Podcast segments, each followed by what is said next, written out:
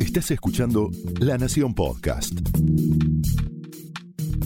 A continuación, Manuel Torino recorre los problemas ambientales a los que nos enfrentamos y las soluciones que están surgiendo para corregirlos en 20 ideas para salvar el planeta.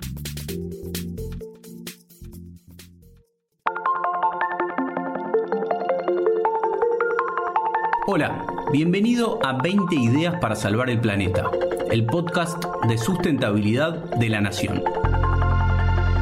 Yo soy Manuel Torino y en este espacio te propongo explorar juntos los principales problemas ambientales que amenazan al mundo tal como lo conocemos hoy.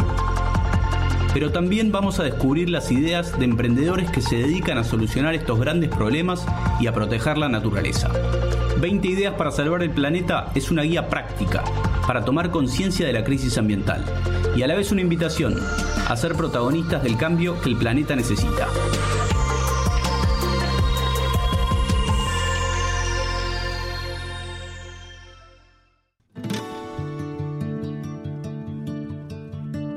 ¿Quién fue el gran inventor del siglo XX? ¿Albert Einstein, con su teoría de la relatividad? ¿O fueron los hermanos Wright, los creadores del avión? Quizás fue Alexander Fleming, el descubridor de la penicilina. O por qué no más acá en el tiempo, Tim Berners-Lee, el padre de la web. Estos son algunos de los nombres ilustres que aparecen en los rankings de los mejores inventos del siglo pasado. Son esas mentes brillantes que con sus creaciones marcaron una época. Pero la verdad es que son pocas las listas que incluyen a este nombre que te voy a mencionar ahora. Algunos creen, y tienen razones muy válidas para justificarlo, que el gran inventor de los últimos 100 años se llama Willis Carrier y es el creador del aire acondicionado. Carrier no se ganó el Nobel por su invento, ni hay calles o escuelas con su nombre, pero en su momento su invención transformó literalmente el mundo. Su historia es más o menos así. Durante el agobiante verano de 1902 en Nueva York, este joven ingeniero fue contratado por el dueño de una fábrica para encontrar alguna forma de remover los problemas de humedad de un enorme galpón que tenía esta fábrica en el barrio de Brooklyn.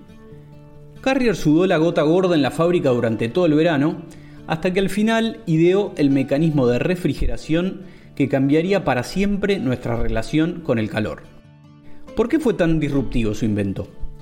Bueno, el aire acondicionado, o sea, una tecnología capaz de controlar la temperatura en los ambientes, generó por ese entonces un profundo cambio demográfico en regiones que, hasta esa época, eran directamente inhabitables por el calor. Durante la segunda mitad del siglo XX, el aire acondicionado desencadenó una verdadera revolución de modernidad en muchas zonas tropicales y en regiones con temperaturas muy altas. Por ejemplo, Lee Kuan Yew, que fue el líder de la independencia de Singapur, calificó al aire acondicionado como uno de los inventos más determinantes de la historia de la humanidad.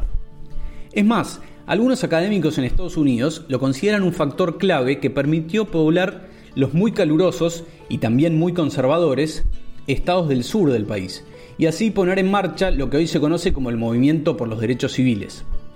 Y en lo que fue casi un reconocimiento tardío a este invento, la revista Time distinguió hace unos años a Carrier como uno de los personajes más influyentes del siglo XX. Así que el aire acondicionado fue un invento que transformó el mundo. El problema es que ahora podría volver a hacerlo, y no precisamente en el buen sentido. En este episodio de 20 ideas para salvar el planeta te voy a contar sobre la trampa del aire acondicionado.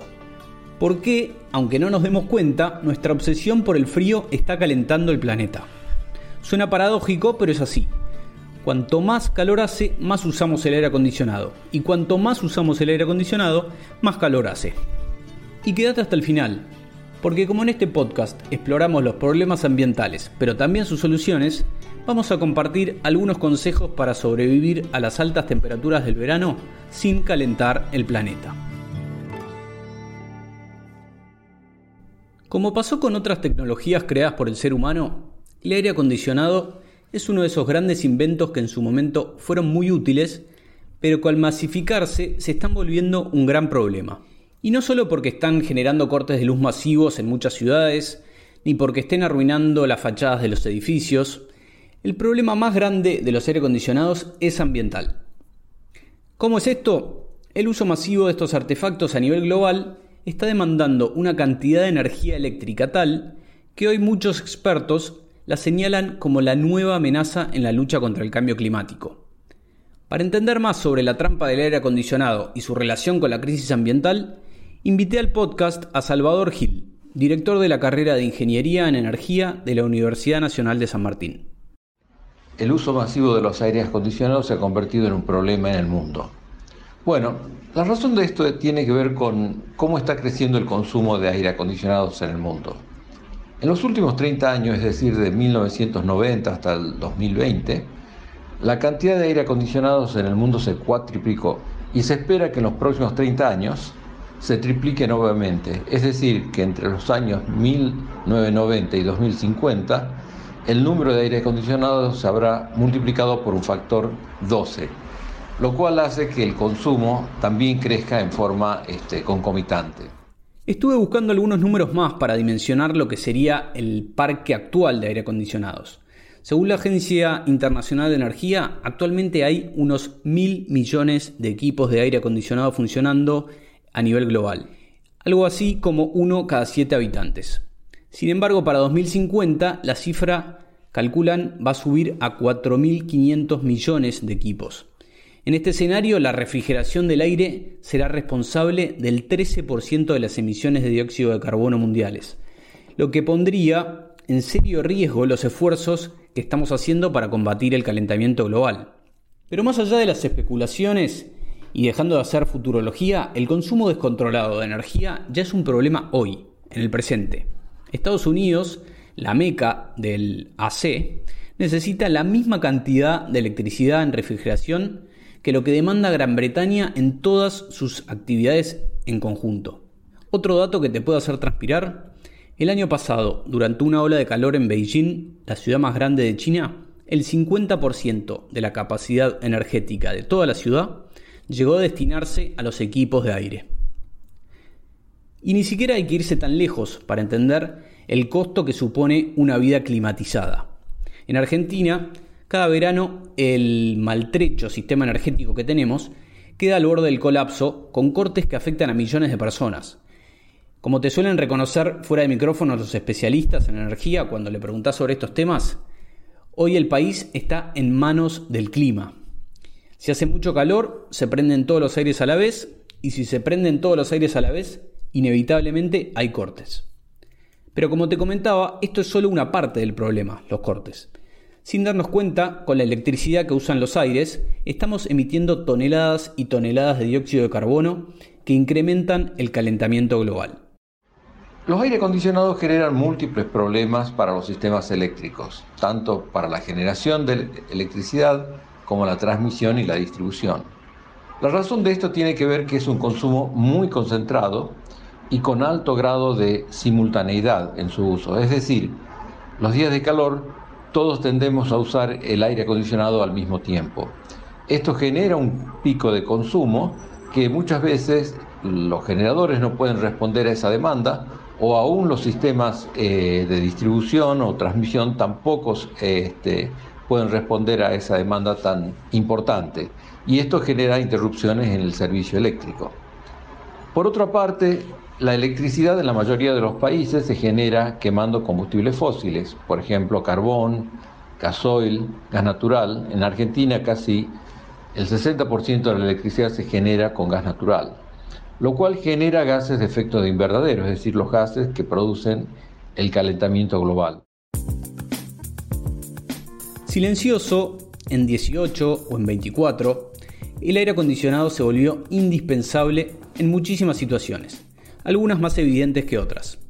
Es fácil darte cuenta de esto en lugares como Qatar, donde pensando en el Mundial 2022 de fútbol, ya se inauguró el Khalifa International Stadium, que es el primero en el mundo en contar con aire acondicionado adentro de la cancha, para que los partidos se jueguen a 24 o 25 grados y no a los 50 que puede llegar a ser en Doha un día cualquiera.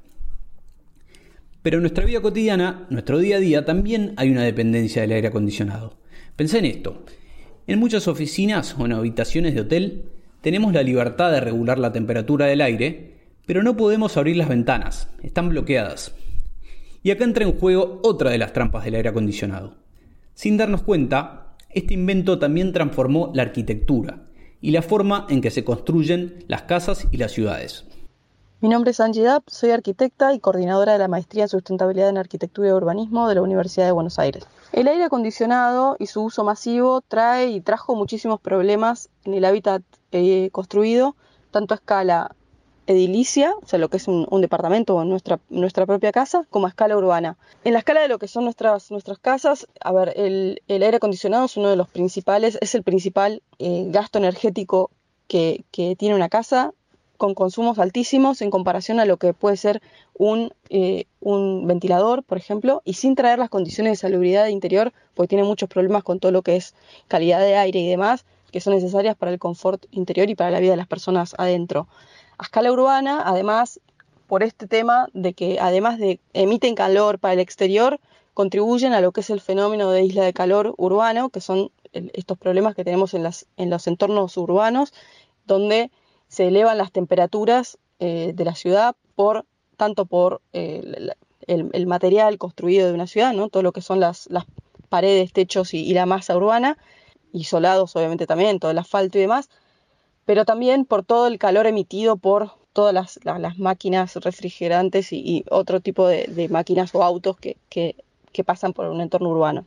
No son pocos los que creen que el aire acondicionado directamente arruinó a toda una generación de arquitectos. ¿Por qué? Porque en vez de respetar la arquitectura vernácula, como se llama la arquitectura tradicional de cada lugar, que suele tener en cuenta las condiciones climáticas y los recursos naturales de la zona, con el aire acondicionado los arquitectos empezaron a construir de una forma casi automática, replicando planos internacionales, porque sabían que el aire acondicionado iba a solucionar los problemas de ventilación y de refrigeración.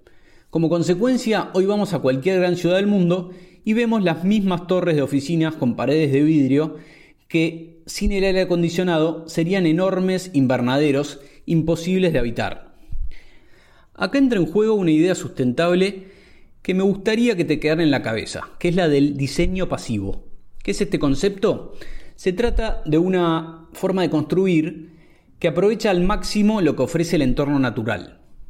En la otra vereda estaría el diseño mecánico, que se vale de tecnologías como el aire acondicionado, por ejemplo, y que no tienen demasiado en cuenta los costos ambientales. Sobre este dilema entre diseño pasivo y diseño mecánico, le pregunté a Salvador Gil. En parte la respuesta la tenemos mirando un poco en el pasado. Si entramos en edificios como por ejemplo el Cabildo de Buenos Aires, seguramente vamos a notar que aún en los días de calor vamos a sentirnos frescos y esto tiene que ver con el diseño, que ya los antiguos sabían hacer muy bien y construir edificios que eran, por una parte, habitables y por otro lado, frescos en el verano. Eh, muchas de estas ideas se pueden tomar. Esto consiste en, primero, eh, hacer un buen diseño, evitando, por ejemplo, que las ventanas tengan una, eh, penetre la radiación solar en forma directa. Este, esto se puede lograr fácilmente usando un buen alero o inclusive actualmente con eh, mm, persianas que tienen lamas rebatibles, eh, una buena aislación de techos, paredes y ventanas. Este, eh, también el uso de plantas alrededor este, puede ser este, buenas alternativas. O sea que hay muchas posibilidades de lograr confort térmico en un edificio sin necesidad de usar aire acondicionado aún en lugares este, muy cálidos.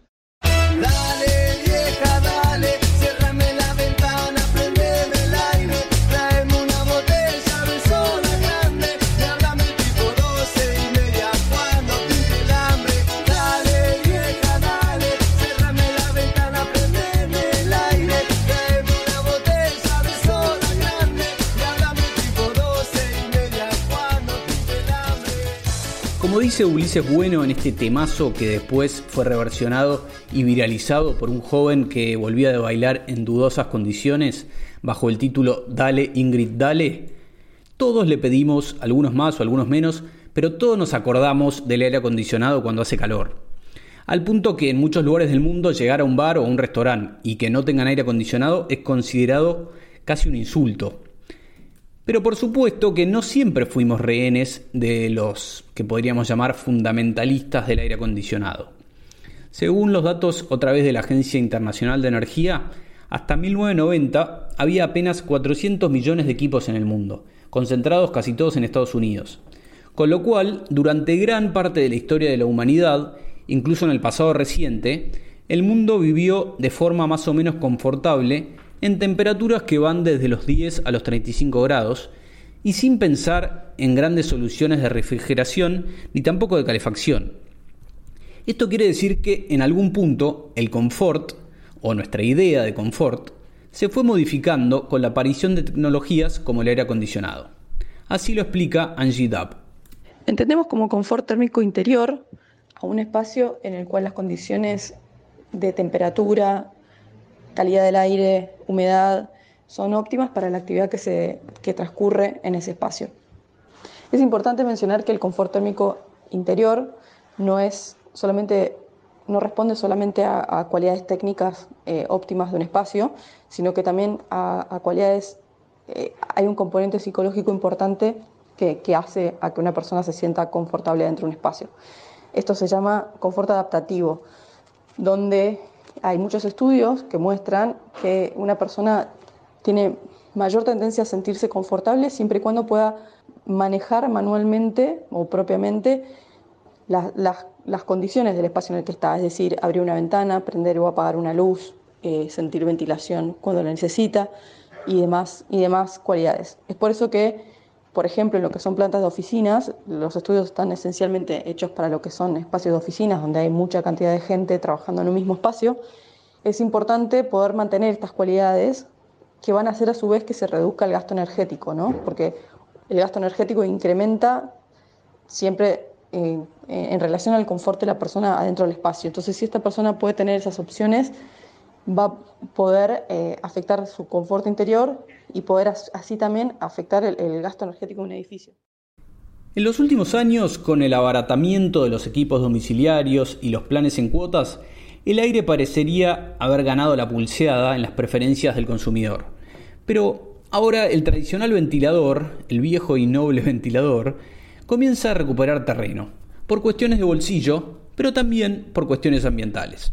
Para refrigerar los espacios interiores y no agravar el cambio climático, los especialistas proponen volver al uso de los ventiladores de techo. Y acá se reedita la grieta de cada verano entre los que prefieren dormir con aire acondicionado y los que prefieren el ventilador. Son discusiones que pueden llegar a ser motivo de divorcio casi. Sin meterme en las discusiones de alcoba, yo solo voy a decir que en un ventilador de techo consume 20 veces menos energía que un aire acondicionado típico. Pero bueno, como en este podcast exploramos los problemas ambientales, pero también sus soluciones, acaban algunas recomendaciones para hacer un uso responsable del aire acondicionado. ¿Cómo ahorrar energía con un aire acondicionado? La primera recomendación que yo haría sería la de elegir adecuadamente la temperatura a la que se fije el termostato. Si pasamos de 23 grados a 25 grados, el ahorro de energía en un aire acondicionado típico puede llegar a ser hasta el 50%. Por lo tanto, esta es la primera recomendación que uno haría. A 25 grados uno va a estar confortable en general y este, eh, es una temperatura este, muy adecuada para poner los aire acondicionados. De hecho, en Estados Unidos y en muchos otros países recomiendan usarlo a 26 grados. Este, pero yo creo que 25 grados es una temperatura adecuada. Eh, esa sería la primera recomendación. Eh, otra recomendación que podemos hacer para ahorrar energía usando un aire acondicionado es cuando estamos entre temperaturas entre digamos 25 grados y 29 grados, en lugar de usar un aire acondicionado, usar un ventilador o un climatizador evaporativo. Una sugerencia final que sirve a la hora de comprar un aire acondicionado o cualquier tipo de electrodoméstico es mirar siempre la etiqueta de eficiencia energética y comprar, por supuesto, el más eficiente. La etiqueta es muy clara, pero si aún tenés dudas, la Fundación Vida Silvestre lanzó el sitio top10argentina.org es una herramienta online que permite consultar y comparar cuáles son los electrodomésticos más eficientes del mercado argentino.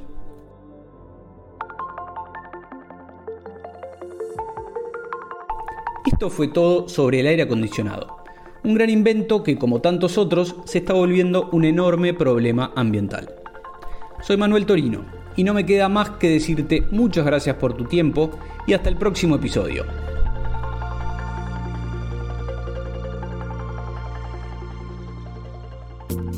Esto fue 20 ideas para salvar el planeta.